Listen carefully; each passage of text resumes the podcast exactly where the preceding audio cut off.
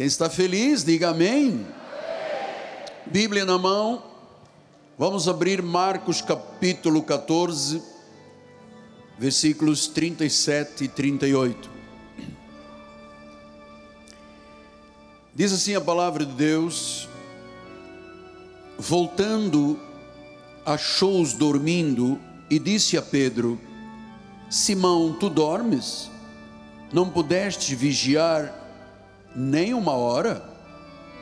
Vigiai e orai, para que não entreis em tentação. O espírito, na verdade, está pronto, mas a carne é fraca. Tentação, carne.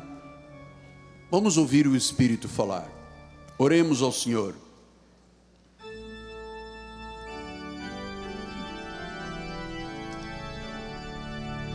Senhor Jesus, tu colocaste dentro de nós um coração sensível, um coração de terra fértil.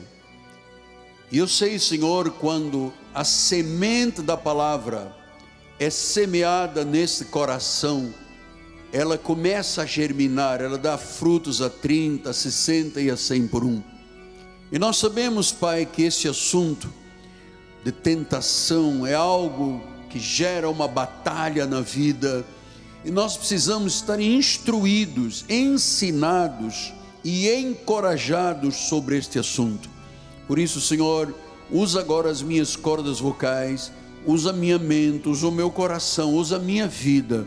Eu estou aqui submetido, estou aqui, ó Deus, dependente de Ti, a minha suficiência vem de Ti eu não serei capaz de pregar se não for o Senhor encher a minha boca com palavras que vão chegar como semente ao coração de todos. Aqui dentro do santuário, centenas e centenas de pessoas, e do outro lado, nas mídias sociais, em vários países do mundo, esta palavra não voltará vazia.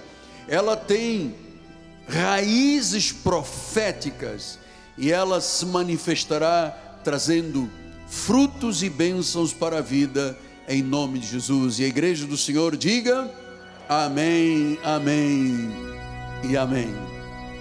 Muito obrigado, meu profeta. Meus amados irmãos, minha família, santos preciosos, meus filhinhos em Cristo Jesus todo o cristão, todos, enfrentam uma batalha durante a sua vida que se chama tentação. Tentação. Todos nós passamos por isso. Jesus passou por isso. Agora, como lidar como enfrentar um momento de tentação? Porque a forma como eu lido com as tentações é a marca genuína da minha fé ou a marca da falta de fé. Então, a forma como enfrentamos tentações e provações, a forma como respondemos a elas como um teste de fé, é isso que eu quero ensinar durante este mês de novembro. Vamos lembrar o que disse Tiago? Tiago, no capítulo 1, versículos 13 a 18, ele disse: Ninguém ao ser tentado, quando ele diz ninguém, quer dizer que todos somos tentados. Ninguém ao ser tentado diga eu sou tentado por Deus. Porque Deus não pode ser tentado pelo mal. E Ele mesmo a ninguém tenta. Ao contrário, cada um é tentado pela sua própria cobiça.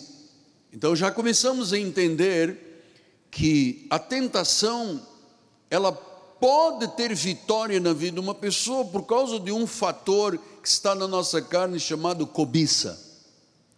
Então diz que quando a própria cobiça tenta a pessoa, esta atrai e seduz. Então a cobiça, depois de haver concebido, à luz o pecado, o pecado, uma vez consumado, gera a morte. Então vamos pensar juntos, rapidamente. Diz que nós não somos tentados por Deus, mas somos tentados por causa da cobiça que atrai e seduz. A cobiça leva ao pecado, uma vez consumado, gera a morte.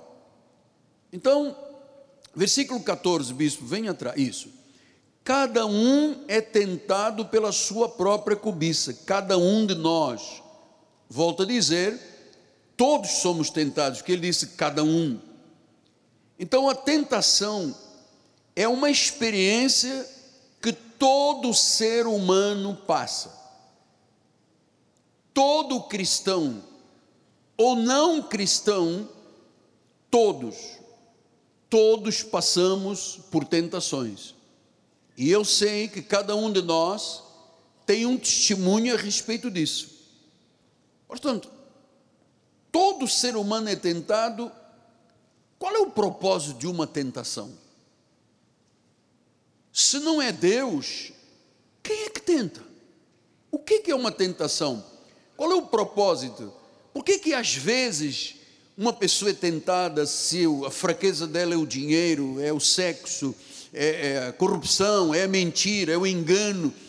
Como é que ela é atraída e seduzida por isso? Então tem um propósito. O propósito da tentação, porque ela vem do mal, e vem do espírito de cobiça é para destruir o homem. Toda tentação é para destruir, levar ao erro, expor debilidades, afundar a pessoa no pecado, enfraquecê-la espiritualmente e finalmente afastá-la de Deus. Esta é a razão, este é o propósito das tentações. Então diz que cada um é tentado. Volto a dizer, cristão ou não cristão, por causa da cobiça, porque esta é que atrai e seduz. Nós temos que estar atentos por isso, porque existem pessoas que às vezes têm uma vida espiritual super feliz, estão na igreja um ano, dois anos, dez, vinte, trinta, e de repente chega uma tentação e a pessoa cai passa por vergonha, é humilhada, enfrenta críticas. Então nós temos que saber como Deus procede, se não é Ele que tenta, porque o caráter de Deus não permite o mal, porque o mal, a tentação é um mal. Volto a dizer que quer destruir o homem, levar ao erro, expor debilidades, afundar no pecado enfraquecer espiritualmente e afastá-lo de Deus, como é que é o procedimento de Deus quando eu estou passando por uma tentação forte, que leva a estas situações? 1 Coríntios 10, 13 diz isso. Não vos sobreveio tentação que não fosse humana. A tentação chega por causa da cobiça, é uma coisa humana. Ele disse: mas Deus é fiel, não é maravilhoso sabermos que Deus é fiel? E não permitirá que sejais tentados além das vossas forças. Pelo contrário, juntamente com a tentação, ele vos proverá um livramento, de sorte que a possais suportar. Às vezes a pessoa dá desculpa, né? ah, mas eu sou um velho pecador, que o diabo colocou uma casca de banana. No outro dia foi de, de, de sei lá de quê. Quando eu acordei, eu já tinha pecado. Eu sou fraco. Amado, Deus não permite que sejamos tentados além das nossas forças. Isto é maravilhoso. Porque se todos enfrentamos as batalhas da tentação. E se Deus não permite, então significa que Ele provê livramento para que nós possamos suportar. Você vê, quando ele fala suportar, quer dizer que é um peso, uma tentação é um peso. A pessoa sabe, eu não posso fazer um negócio ilícito. Aí vem uma pessoa e diz: Bom, mas eu tenho um jeito, não usa nota, não faz não sei o quê, não entra na Receita Federal. Então, e a pessoa fica naquela batalha: faço, não faço, faço, não faço. Se ela se deixa vencer, é porque a cobiça dominou, porque Deus diz que Ele dá livramento. Se a pessoa caiu na tentação, é porque ela quis, porque a Bíblia diz: há uma hora que você tem que suportar por causa do livramento de Deus. Então, todos nós enfrentamos estas batalhas e eu preciso lhe ensinar a vivenciar estas situações sem haver o perigo da queda. Tiago, no primeiro capítulo, fala de um outro aspecto. Ele diz em 1,12: Feliz, bem-aventurado, a palavra grega é makarioi, bem-aventurado o homem que suporta a provação. Veja, Deus dá força para suportar a tentação, aquele projeto que vem para destruir, para tirar a credibilidade da pessoa, para expor debilidades. Deus ajuda, você suporta, é capaz de vencer isso. Agora vem Tiago e diz: Feliz o homem que suporta com perseverança a provação, porque depois de ter sido aprovado, receberá a coroa da vida, qual o Senhor prometeu aos que o amam. Então Deus falou que a tentação vem do mal, vem da cobiça, vem da seta do maligno, e ele agora está falando que tentação é para levar à destruição, provação. Então, qual é a finalidade de uma provação? Eu penso, pela experiência pastoral de tantos anos, que a provação, como vem da parte do Senhor, a permissão, ela tem sempre uma finalidade pedagógica. Veja, a tentação é o inimigo querendo destruir a vida, acabar com ela, afastá-la de Deus. Uma obra muito forte, mas Deus diz: Você é capaz de suportar que eu dou provisão e livramento. A provação não. A provação tem uma finalidade pedagógica. Ou seja, quando nós passamos por provações, Bem-aventurado o homem que suporta com perseverança a provação, depois de aprovado, vai receber coroa da vida. Então significa que isto é uma finalidade pedagógica, ou seja, Deus permite que passemos por provações para nos aperfeiçoar, fortalecer-nos espiritualmente, amadurecer o nosso caráter capacitar diante dos problemas da vida, desenvolver uma confiança na fé, tornarmos-nos mais íntimos com Deus. Então, eu creio que provações, e vou seguir o que o doutor Billy Graham disse sobre isso, é uma finalidade pedagógica, porque, olha só, quando a riqueza é perdida, nada se perde, a pessoa pode reconstruir. Quando se perde a saúde, algo se perde. Mas quando o caráter é perdido, tudo é perdido. Então Deus sabe onde estão as fragilidades. Então Ele usa pedagogicamente para aperfeiçoar, para fortalecer, para amadurecer o caráter. Porque a pessoa, quando perde o seu caráter, ela perde tudo. Perdeu dinheiro, pode recuperar. Perdeu saúde, pode tratar. Mas perdeu o caráter, acabou, está perdido. Então, provação diz que Deus dá ao homem que persevera na provação, Deus recompensa. Deus aperfeiçoa, fortalece, amadurece, capacita, desenvolve, torna mais íntimo com Deus. Ou seja, nós temos uma, um galardão, uma coroa, uma recompensa do Senhor. Então a aprovação ou a tribulação que o Senhor às vezes permite, sempre tem finalidade pedagógica de aperfeiçoar o cristão. Bem-aventurado aquele que suporta com perseverança a provação. Então nós aprendemos que as provações são circunstâncias, são adversidades, são lutas que nos testam, mas que, no fundo, elas produzem crescimento espiritual. Crescimento espiritual. Cada provação que eu passo, e eu passo todos os dias por provações, me fortalece. Porque eu vejo, se eu me mantiver perseverante, Deus me honra. Então, cada provação me fortalece. Por quê? Porque eu sou fiel, eu obedeço a Deus, eu confio, eu creio que Ele cuida de mim. E é através das provações que eu cresço. Se você fosse capaz de identificar o meu DNA espiritual de Vou poder falar ou não posso, gente? 44 anos bom, atrás, você viria que diferença eu tenho quando eu comecei o ministério e quem hoje eu sou.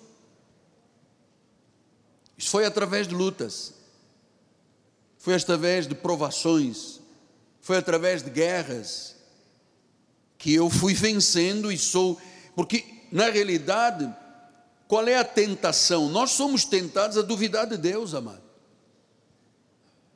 a negar a palavra, a desobedecer. Nós somos tentados até a cair na tentação para fazer a vontade do inimigo. Eu já não lhe falei, 16 milhões de pessoas, ou hoje mais até, estão aí desviadas do Evangelho, porque veio a tentação de abandonar Deus e elas não foram capazes de resistir, não estavam ensinadas, não estavam preparadas, não foram educadas espiritualmente, conforme nós fazemos no nosso ministério. Esse ministério não é um ministério de mimimi, de dancinha, disso, daquilo, é o ministério da palavra, é o ministério do ensino, é o ministério de raízes, é o ministério que provoca transformação de vida.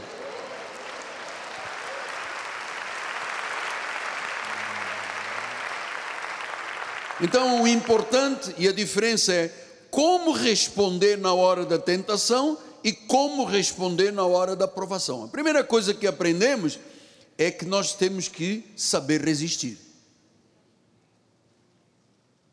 Tanto na provação, que é pedagógica, que ensina, que fortalece, a pessoa no início fica triste, porque é que eu tenho que passar por esta luta, né? mas depois ela se descobre o potencial de Deus dentro dela e ela se torna mais forte, mais forte, mais forte, vai se tornando um guerreiro, um amor incondicional a Deus. Aí o outro lado vem o diabo e vem com a tentação.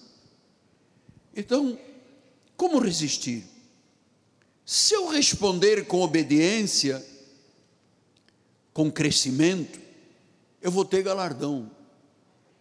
Se eu responder com desobediência, eu serei vítima da tentação. Então, cada provação tem um potencial que pode se tornar numa tentação, hein? Porque se eu estou sendo provado, é pedagógico, é para o meu crescimento, e eu viro as costas a Deus, amado, isso pode se tornar uma tentação e levar à destruição da vida espiritual. Então, a vitória sobre a tentação sempre leva ao crescimento e à bênção, ou leva ao pecado e à morte. Todas as circunstâncias da vida que enfrentamos nos exigem uma decisão. Eu estou enfrentando uma luta, apóstolo. Então, ou eu persevero, sigo em frente, obedeço a palavra, resisto, ou eu sigo a voz da desobediência e caio na tentação. Quando se cai na tentação, de quem é a culpa?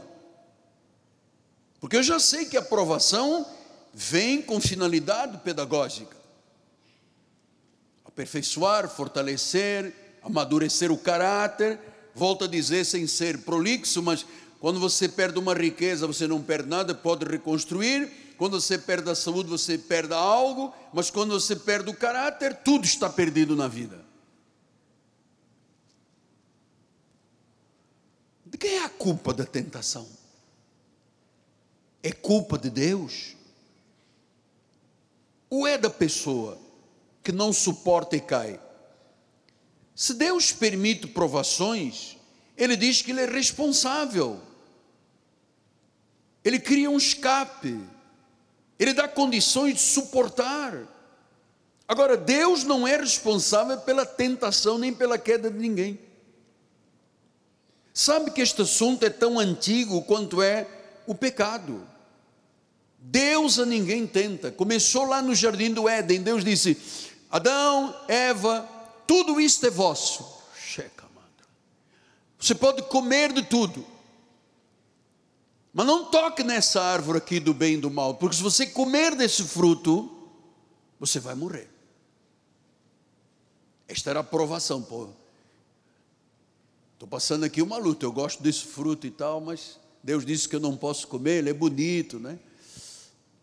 Aí vem a dona serpente, aquela serpente, e diz: Eva, isso não vai dar ruim. Está de caô comigo?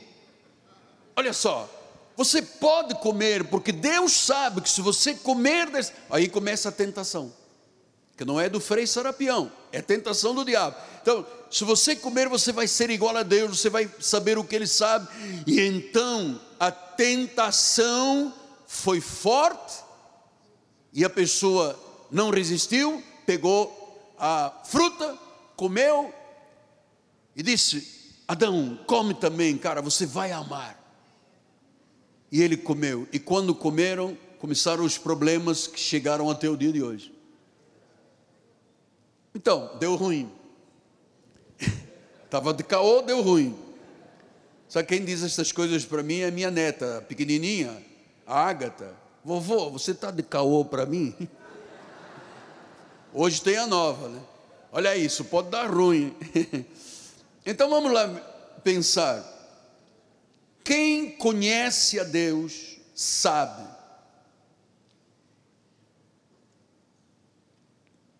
Quem conhece a Deus tem que ter quebrantamento e mansidão sobre esta questão. Não culpar a Deus. Porque há pessoas que dizem, Ele me fez assim. O que que Tiago diz no versículo 13 do primeiro capítulo? Ninguém ao ser tentado diga sou tentado por Deus, porque Deus não pode ser tentado pelo mal. Ele a ninguém tenta. Então, se eu cair numa tentação, e diz: Deus me fez assim, eu estou dando uma desculpa. Porque não é Deus que tenta. Ninguém pode se achar vítima de Deus, porque Deus o criou e tem uma carne pecaminosa, então a minha carne. O que, que a Bíblia diz? Fazei morrer a vossa natureza terrena. Em Romanos 6,14 ele diz: o pecado não terá domínio sobre vós, não estáis debaixo da lei da graça, e sim da graça. Quer dizer que o pecado, quando você tem conhecimento, quando você é educado espiritualmente, quando a palavra não entra num ouvido e sai pelo outro, quando ela vem, entra e vai para o coração, nas horas das batalhas, da tentação ou da provação, você sabe, estou sendo provado, é para me educar, alguma coisa boa Deus tem, é Deus me disciplinando. Ou então vem Satanás e diz: coma, porque o que Deus diz é mentira. E a pessoa vai e cai. Deus não é responsável por tentações ou quedas no pecado. Deus não é tentado pelo mal, ele não tenta. O caráter de Deus não é vulnerável. Ele é um Deus justo, é um Deus santo e é um Deus perfeito. Levítico diz isso no capítulo 19. Fala a toda a congregação dos filhos de Israel e diz-lhe: santos sereis, porque eu, o Senhor vosso Deus, sou santo. Diga, Deus é santo. E quem é santo não tenta ninguém. O caráter dele não é vulnerável. Deus não tenta. Deus não chega com uma isca perto de mim e diz: está aí a isca. E por trás tem um anzol. Deus não faz isso.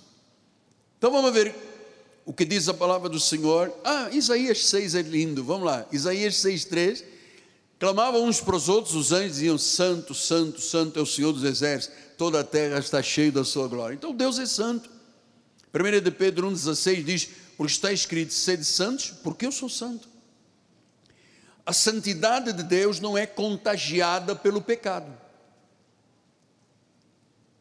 Abacuque 1,13 disse: Tu és tão puro de olhos que não podes ver o mal, e a opressão não podes contemplar. Deus é tão puro que Ele não tenta ver onde está o pecado na minha vida. Eu é que tenho que saber que eu tenho cobiça, como toda pessoa tem. E essa cobiça me seduz e pode me levar ao pecado e à morte. Então, como é que Jesus passou por isso? Vamos ver em Mateus 4, 1. A seguir foi Jesus levado pelo Espírito dizer para ser tentado por diabo. Então quem tenta é o diabo. Ele quer te ver na ruína, ele quer te ver fora da igreja, ele quer te ver com o nome sujo, ele quer te ver desacreditado, ele quer romper o teu caráter de um homem, de uma mulher fiel a Deus. Esse é o objetivo. Então, Jesus foi levado pelo deserto para ser tentado. Lembra do que eu disse há pouco: a tentação, para não falhar, a tentação tem sempre o objetivo de destruir o homem, levar ao erro, expor debilidades, afundar no pecado, enfraquecer espiritualmente e afastá-lo de Deus. Então Jesus chegou ao deserto, 40 dias, conforme pra, com fome para ser tentado pelo diabo. Versículo número 3. Então o tentador, aproximando-se, disse: Se és filho de Deus, manda que estas pedras se transformem em pães. Qual foi a reação de Jesus? Está escrito. Eu vou dizer está, você diz escrito. Está escrito. Então ele se agarrou à questão espiritual da palavra Três vezes Satanás o tentou, três vezes ele respondeu com a Bíblia, com a palavra, e finalmente Satanás se afastou dele. Satanás sabe quais são as nossas fraquezas, não que ele consiga ler a nossa mente, mas ele sabe quais são as nossas fraquezas. As, as que nós falamos, as que nós praticamos, as que nós dizemos, Deus sabe, mas o diabo também sabe. 1 Tessalonicenses 3 ele diz: Foi por isso que já não me sendo possível continuar esperando, mandei indagar o estado da vossa fé, temendo, agora vem, agora vem a, a chave, olha aí, temendo que o tentador vos provasse e se tornasse inútil o vosso labor. O tentador vem com tudo, todos os poderes malignos, e você sabe, a, a maior vitória que Satanás podia ter aqui na igreja era me afastar de Deus. Ou eu desisti do ministério, ou eu caí numa tentação, ou eu ter o meu nome manchado, maculado. Essa é. A vossa fé, o tentador, quer dizer que existe sim um tentador. E ele não aparece com dois chifres, uma pata rachada, uma barba vermelha, uma sobrancelha grossa. Ele não aparece assim. Ele tem os seus. Ele tem os seus. Existem aqui duas sementes na terra: filhos de Deus e filhos do diabo. Então, ele tem os filhos dele, ele tem os agentes dele. Eles até se infiltram na igreja. À meia-noite, é plantado o que? O joio. E nós não podemos tocar no joio, porque se você arranca o joio, ele é tão igual ao trigo, atrás vai o trigo. Sempre que um joio é arrancado da igreja, ele leva o trigo atrás.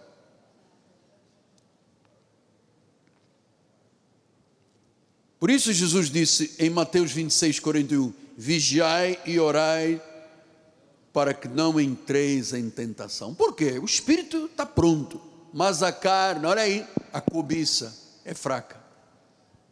Hebreus 2,18: Pois naquilo que ele mesmo sofreu, tendo sido tentado, é poderoso para socorrer os que estão sendo tentados. Então Jesus foi tentado, e ele nos socorre na hora da tentação.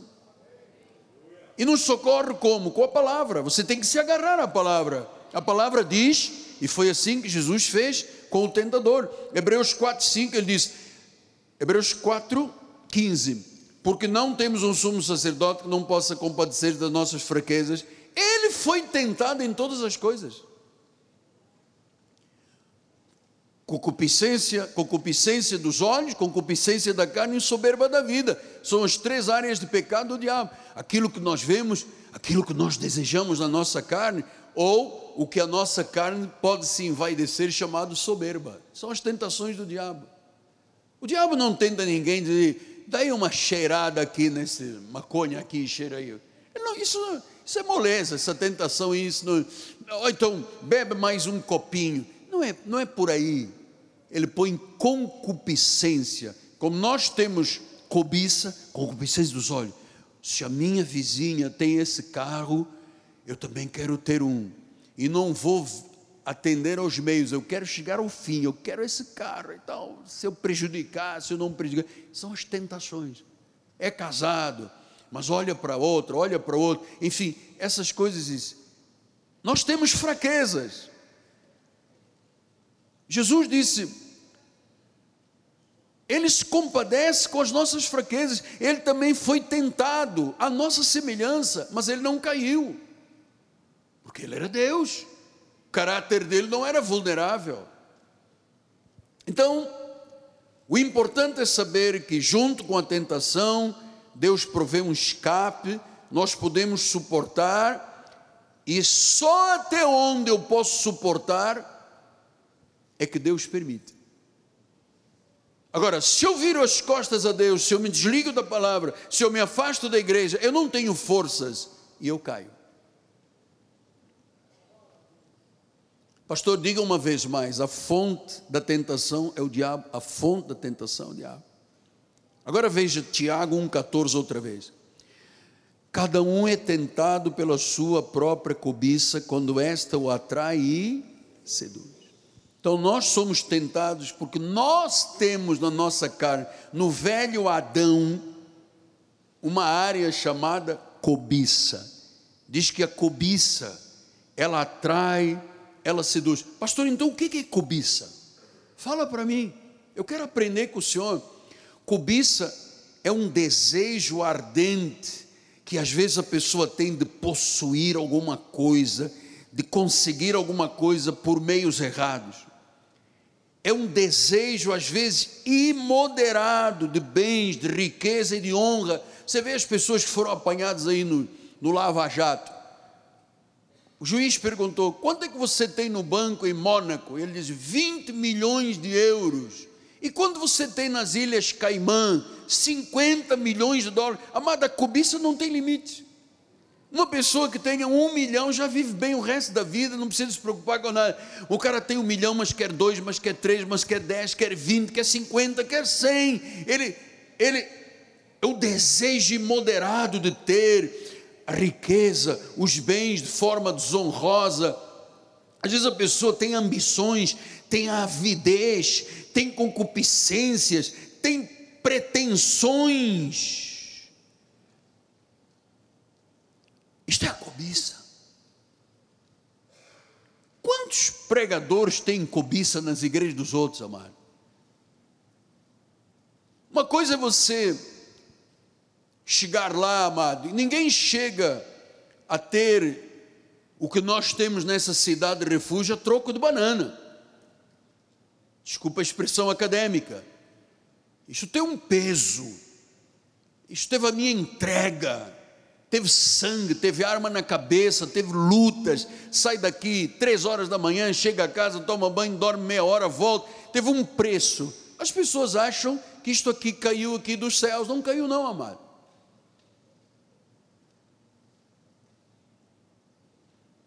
Então diz que quando a pessoa está, tem cobiça, atrai, seduz, ele é atraído ele atrai, o seu interior é atraído pela cobiça, ela, ela, ela compele, ela impele, ela atrai, ela cria armadilhas, ela captura através da sedução.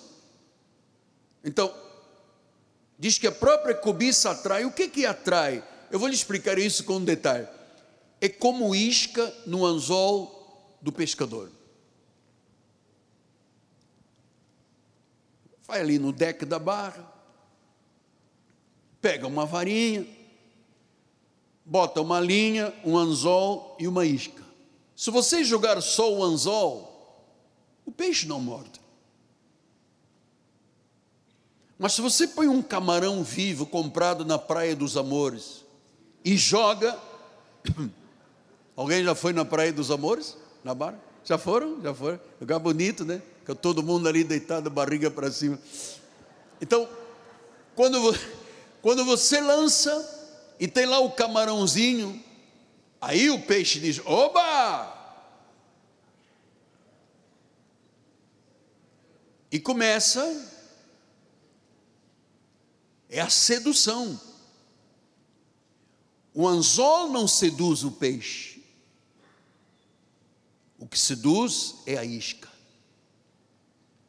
Então, segundo de Pedro 2,14, assim, tendo os olhos cheios de adultério, insaciáveis do pecado, engodando almas inconstantes, coração exercitado na avareza, filhos malditos, Abandonado o reto caminho, se extraviaram seguindo Balaão, Beor, que amou o prêmio da injustiça, recebeu o prêmio, o castigo da sua transgressão, a saber, um mudo animal de carga falando com voz humana, referiu a insensatez do profeta. Estes tais são como fontes sem água, névoas impelidas pelo temporal, para eles está reservada a negridão das trevas.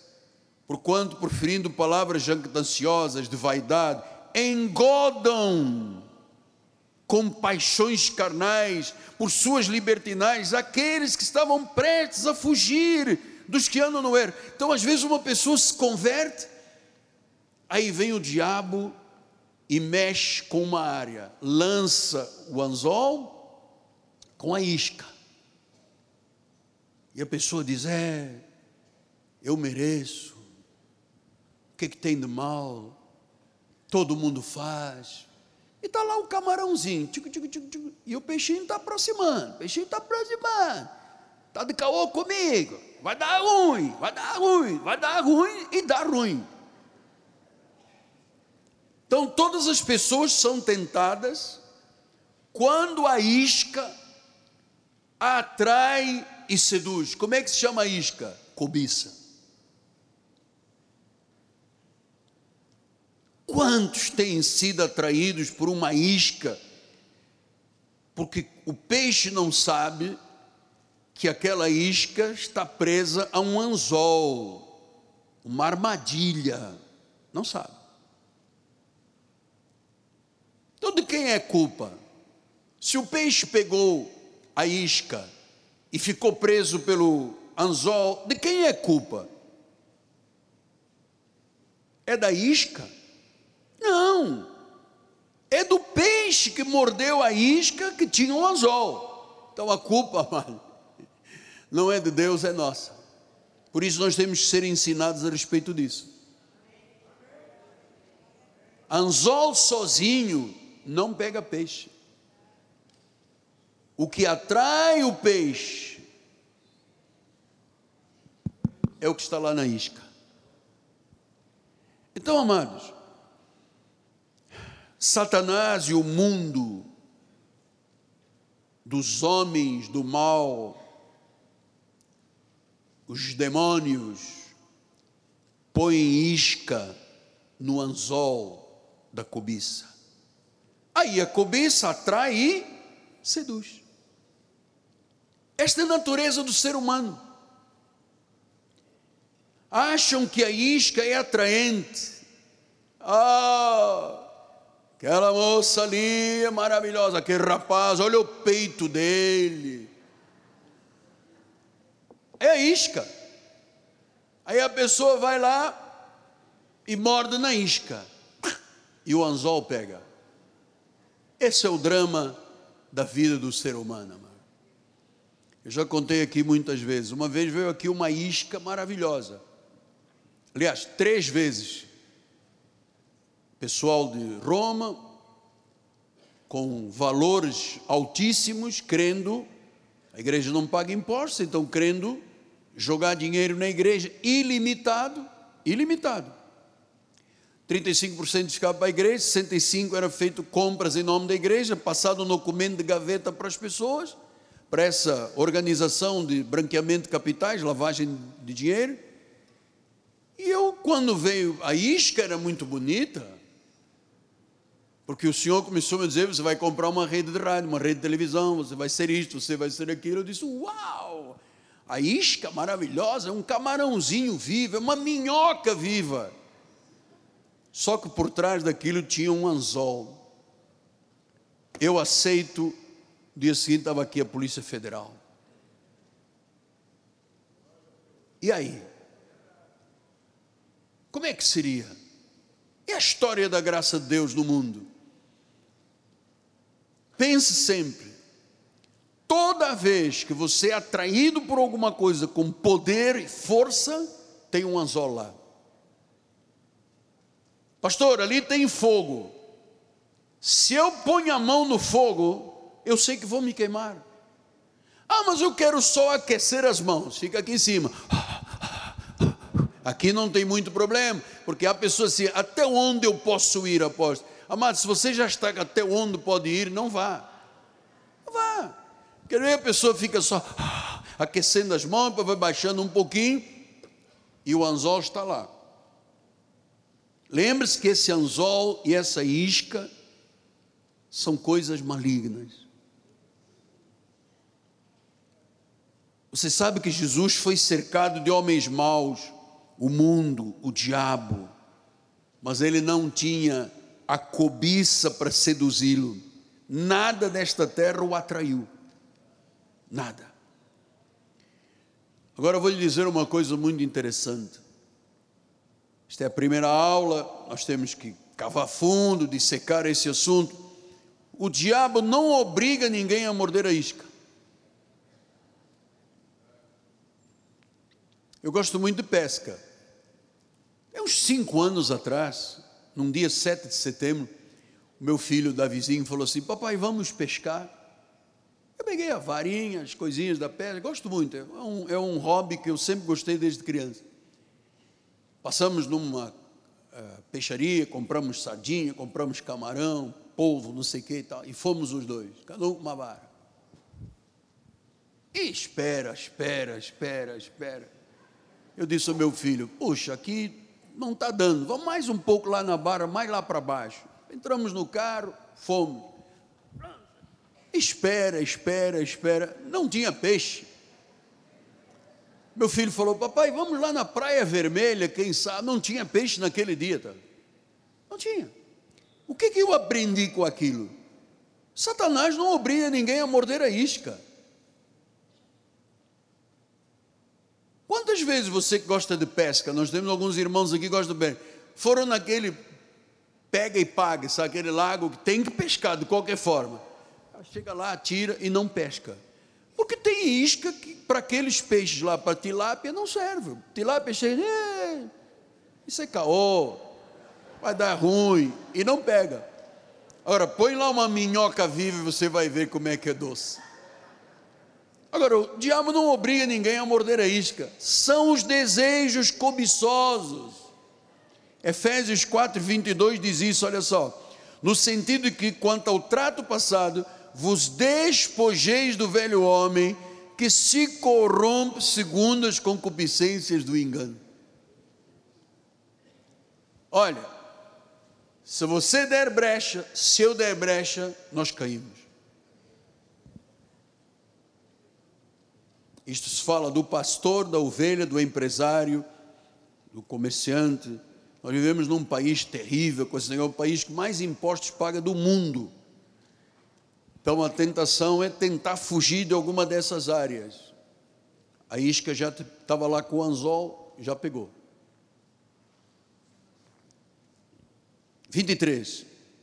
E vos renovei um espírito do vosso entendimento. 24 e vos revistais do novo homem criado segundo Deus em justiça, retidão, procedentes da verdade.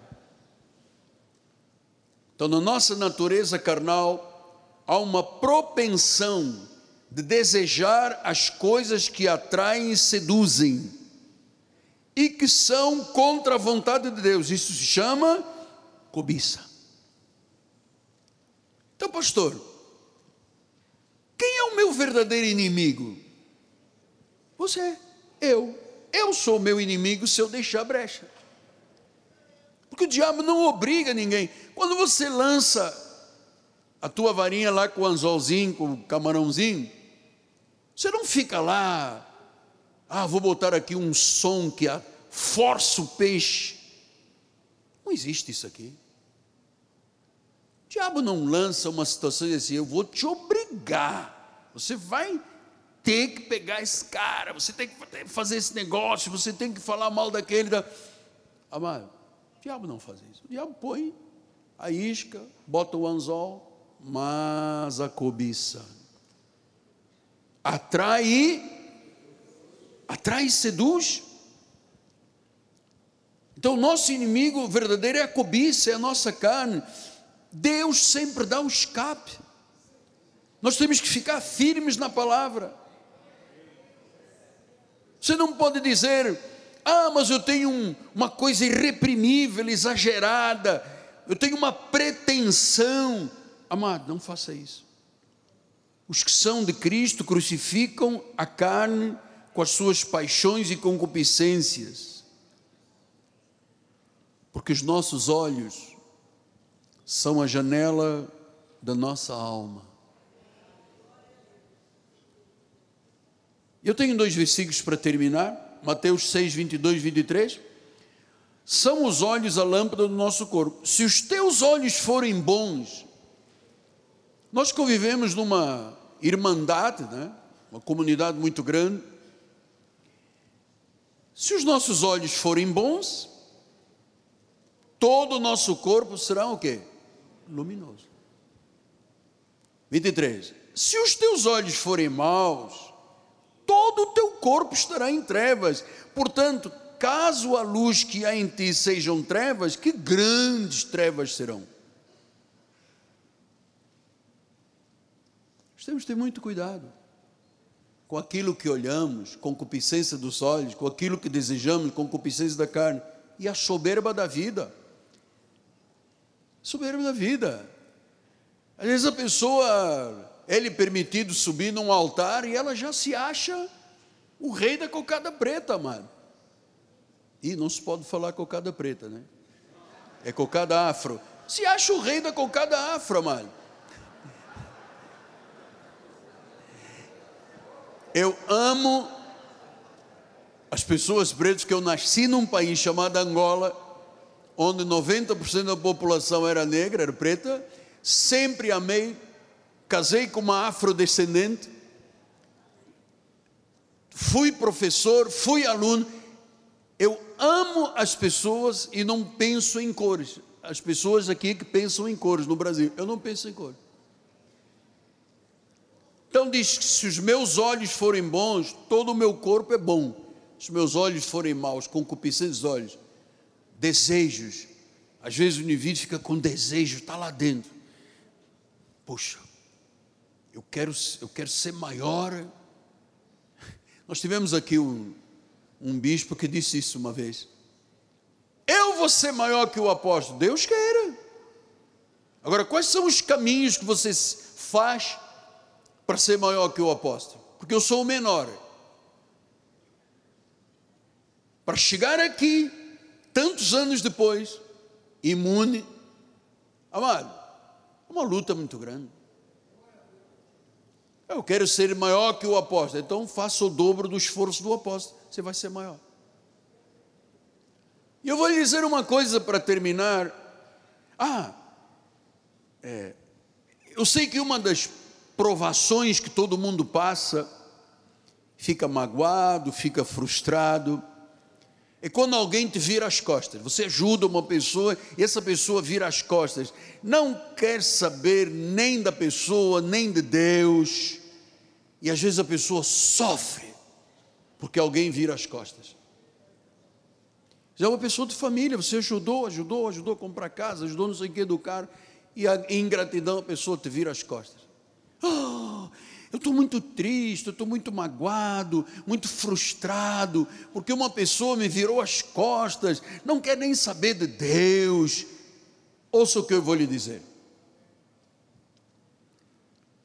Abraão não conseguiu endireitar Ló. Moisés não conseguiu transformar Corá. Samuel não conseguiu transformar Saul. Davi não conseguiu endireitar Absalão. Salomão não conseguiu ajudar a ter uma vida correta a Adonias.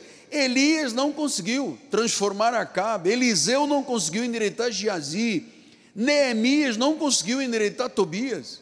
João Batista não conseguiu mudar a vida de Herodes e Herodias. Pedro não conseguiu corrigir Ananias e Safira. Paulo não conseguiu endireitar e corrigir Demas e Alexandre. João não conseguiu corrigir Diófetres.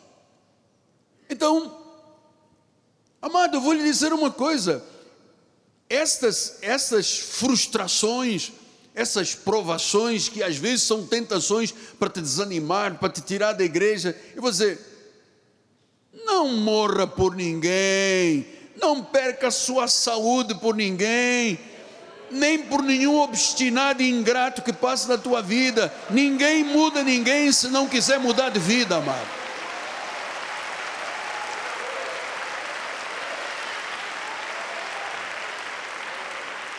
Ninguém muda ninguém se a pessoa não quiser mudar de vida, mano. Não adianta você achar que uma pessoa. Não é. Se a pessoa não quiser mudar, você não tem capacidade de mudar ninguém.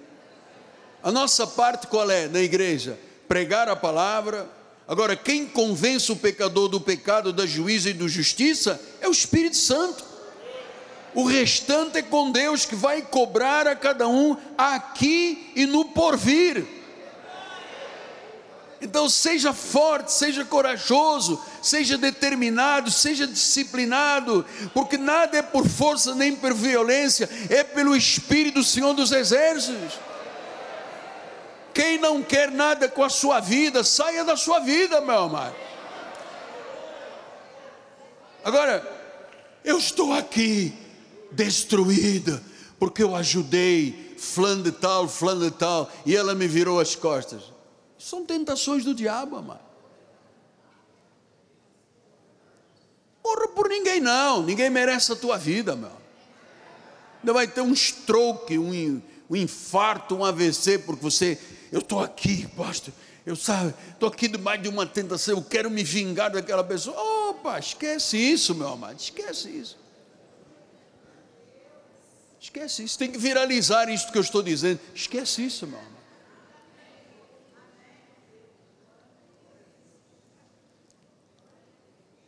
Cobiça todo mundo tem, quem não tem domínio sobre a cobiça é seduzido, gera pecado, gera morte. Eu tenho um mês para falar desse assunto. Temos coisas muito fortes para falar durante este mês.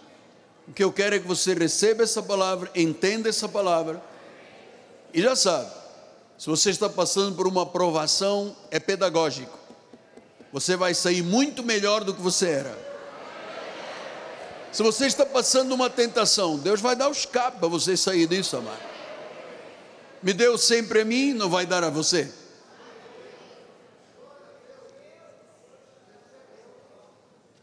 Eu queria terminar com um testemunho, amado.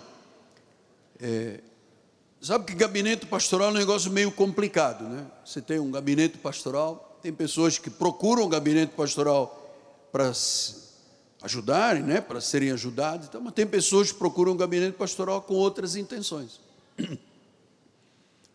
Uma vez uma senhora vem no gabinete pastoral, uma senhora muito bonita, muito bem vestida, era dona de uma rede de boutiques, e ela chegou, ah, eu tenho um assunto para tratar com os... Ah, perfeitamente, subiu no gabinete, eu sempre deixo a porta do meu gabinete meia aberta, e a senhora alguma coisa que eu me virei, ela tirou um lenço e limpou os lábios. Estava com o lábio pintado de vermelho, limpou o lábio. Eu disse: vai dar ruim.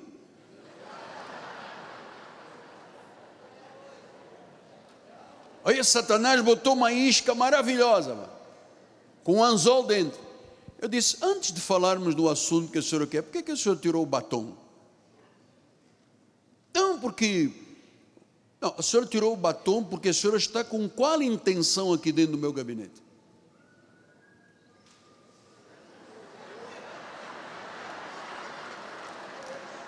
Quem foi que, quem foi que aí? Hã? Aí foi um celular. Atenção com esse celular, amado. o senhor tem alguma intenção especial? Não, sabe que eu, amado, só um momentinho, liguei, pastor, bispo, era pastor Zé pode entrar aqui no meu gabinete, por favor? Acompanhe a irmã que ela precisa de saber onde é a saída do. Amado, a vida é isso. Se você não tem resistência espiritual, se você não é ensinado, educado, muita gente nas igrejas cai, muita gente, muitos líderes já abandonaram os ministérios, não aguentaram a carga do que é isso aqui, porque todos nós somos tentados, todos somos tentados. Agora, se a cobiça é forte, amado, a pessoa cai. Senhor Jesus, na batalha da tentação vence o fiel.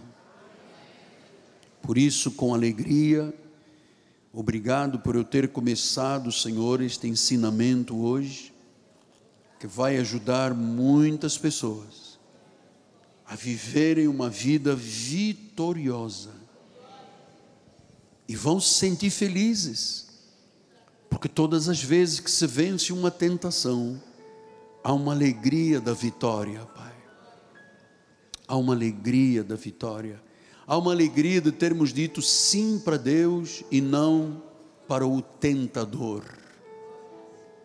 E obrigado, Deus, por cada provação, porque nós sabemos, Deus, Tu queres nos aperfeiçoar, tu queres nos fortalecer espiritualmente, amadurecer o nosso caráter, nos capacitar diante dos problemas, desenvolver a nossa confiança na fé, nos tornarmos mais íntimos com Deus. Eis-nos aqui, Pai. Eis-nos aqui. Em nome de Jesus. E o povo do Senhor diga: Amém. Amém e amém.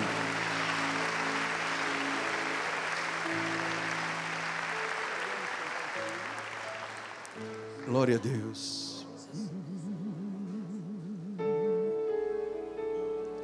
É? Você acha? Amém.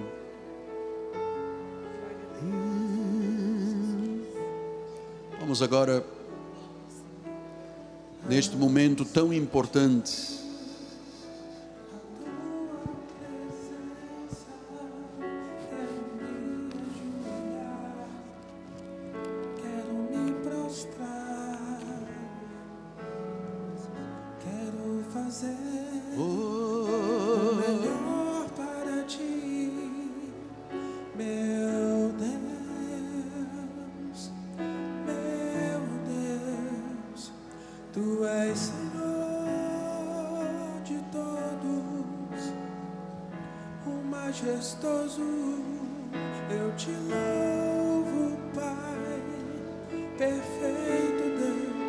presença.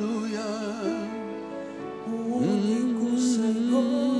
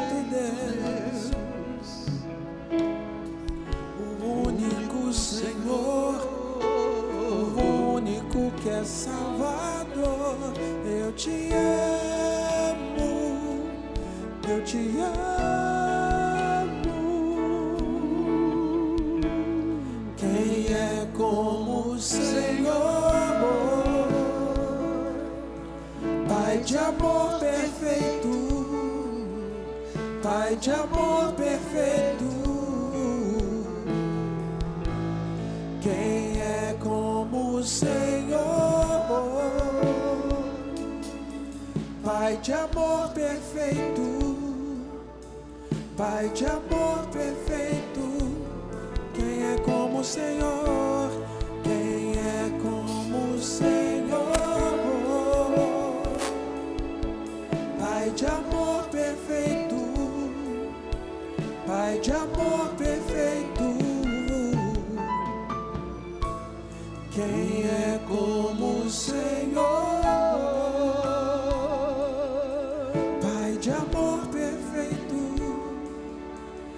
Pai de amor perfeito. Meus amados, Grandioso és tu. esse é o momento mais puro, mais sagrado na vida de um cristão. É o momento da comunhão da igreja com Cristo. É o único momento tangível que se pode tocar o corpo e o cálice do sangue. E este é um momento tão importante, tão sagrado, tão puro, que é o momento do perdão. A Bíblia diz que eu devo fazer uma reflexão para ver se estou realmente na fé. E que nós devemos de participar e tomar a ceia do Senhor sem trazer condenação para nós.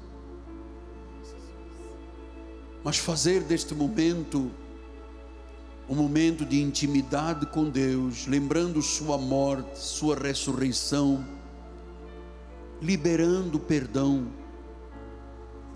lembrando que nós fomos adotados como filhos, não éramos filhos, nós fomos adotados, passamos a ter os mesmos direitos dos herdeiros antigos, fomos reconciliados pelo próprio Jesus.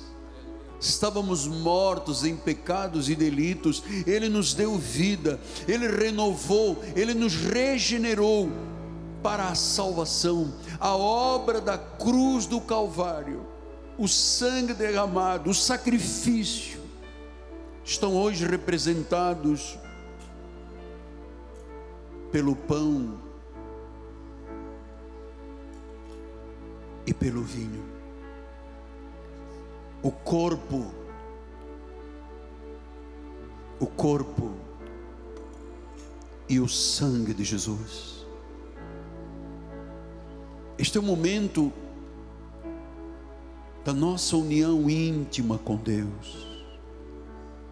É o momento do perdão, é o momento de deixar o que passou, quebrar todas as algemas do passado, porque passado não pode ser mudado. O que pode ser mudado é hoje e o futuro. Libera o seu coração. Ao comer e beber, você pode comer benefícios, lembrando a morte e a ressurreição do Senhor. Eu queria que você que está à distância nas mídias sociais, preparasse também, você que é um membro da igreja online,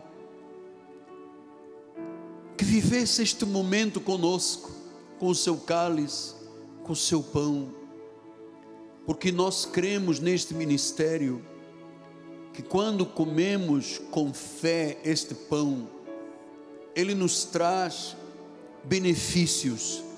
Diz que Jesus tomou sobre si o castigo a dor, o pecado, a enfermidade e a doença.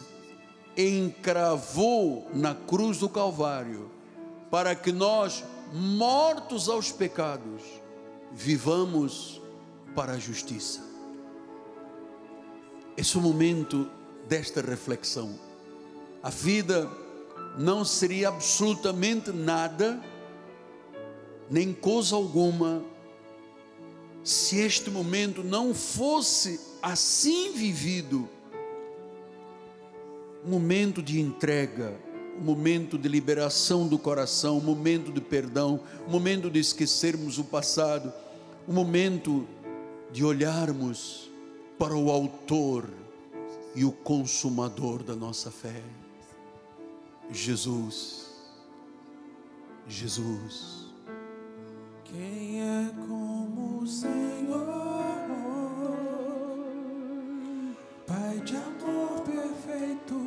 Pai de amor Pai perfeito, de amor perfeito. Santo Senhor. Quem é Como o Senhor,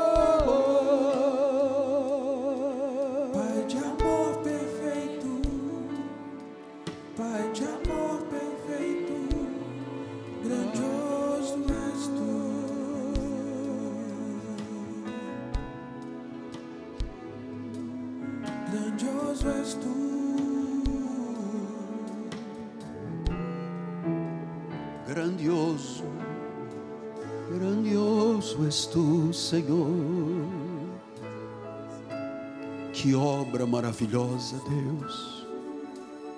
Naquela cruz, tu morreste a nossa morte, Pai. Tu morreste a nossa morte. Tu te fizeste pecado, injustiça, para que nós fomos feitos, fôssemos feitos justiça e salvação. Tu foste moído pelas nossas transgressões. O castigo que nos traz a paz está sobre ti, Senhor. Por tuas chagas fomos sarados. Obrigado, Deus, porque naquela noite em que o Senhor foi traído, tomou o pão, o abençoou, partiu e deu aos seus discípulos, dizendo: Este é o meu corpo. Olha, amado, quando você comer este pão, a fé moverá da tua vida toda a doença, toda a enfermidade, todo o diagnóstico médico maligno desse exame que você fez, todo prognóstico sombrio, em o nome de Jesus Cristo, nós vamos receber saúde, milagres em nosso corpo, os benefícios do sacrifício do Senhor. Comamos todos. Este é o corpo de Cristo até que ele volte. Amém, Senhor.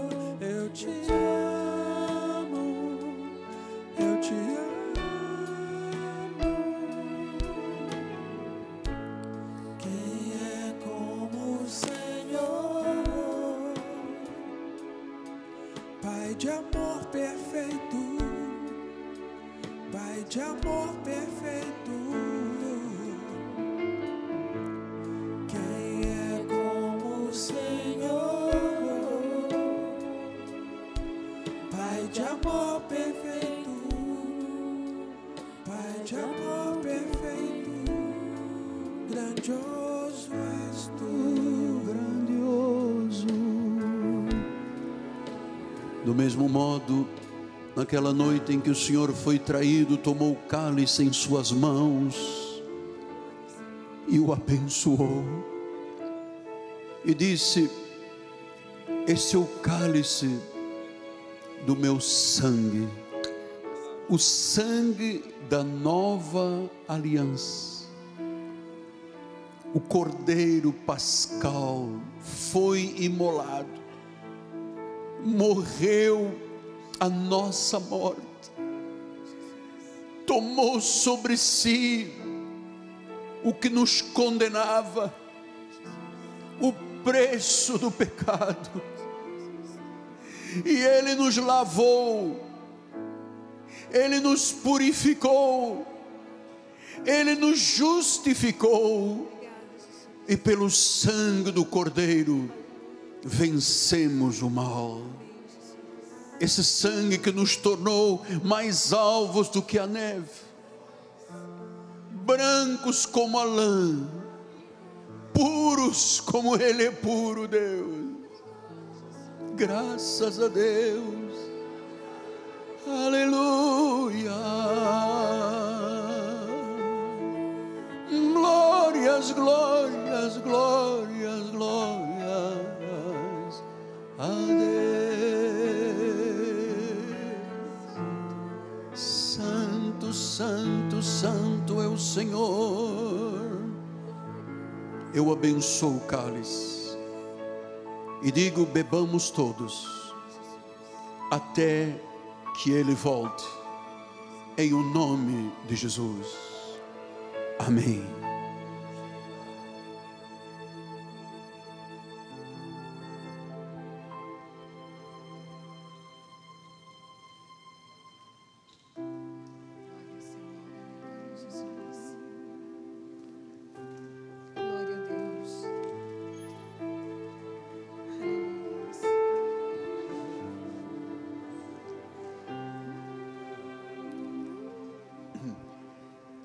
Vamos ficar de pé. Estamos terminando este dia que o Senhor disse seria o dia marcante, histórico, porque Ele determinou não só os 57 dias que nos restam para o final de ano, mas marcou o nosso futuro e a nossa eternidade. O que eu recebi do Senhor eu vos entreguei. Receberam o pão da vida e agora, fortalecidos no Senhor, viveremos o melhor, o melhor de Deus, o infinitamente mais de Deus. E se você ah, puder e se sentir livre para isso, segure a mão de quem está ao seu lado e cante com o apóstolo, cante com os nossos bispos. Como é precioso, irmão, estar bem junto a ti, juntos lado a lado. Andamos com Jesus, expressamos o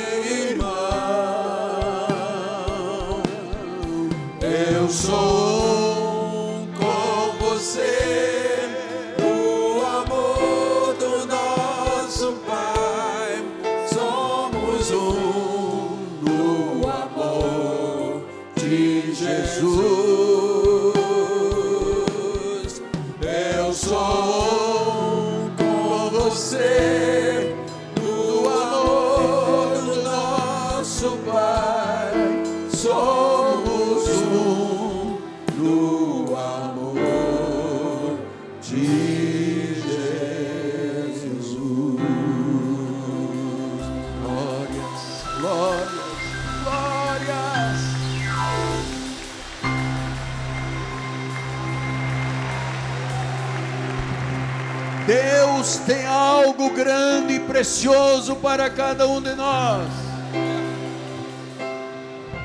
Deus tem céus abertos sobre a igreja. Você vai colher o que nunca imaginou na vida. Ele fará infinitamente mais do que tudo que pensaste ou oraste neste dia. Que a graça de nosso Senhor Jesus Cristo, o amor de Deus, as doces consolações do Espírito Santo se manifestem na vida de cada um. Que os anjos de Deus te guardem em teus caminhos.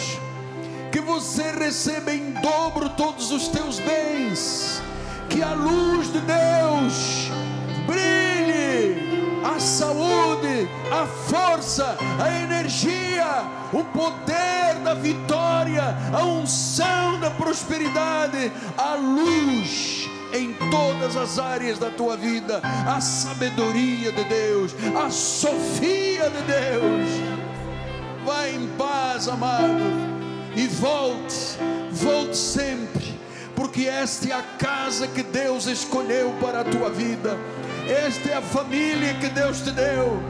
Somos um corpo, somos a noiva, estamos ataviados de branco, não há mancha, não há rugas, não há defeitos.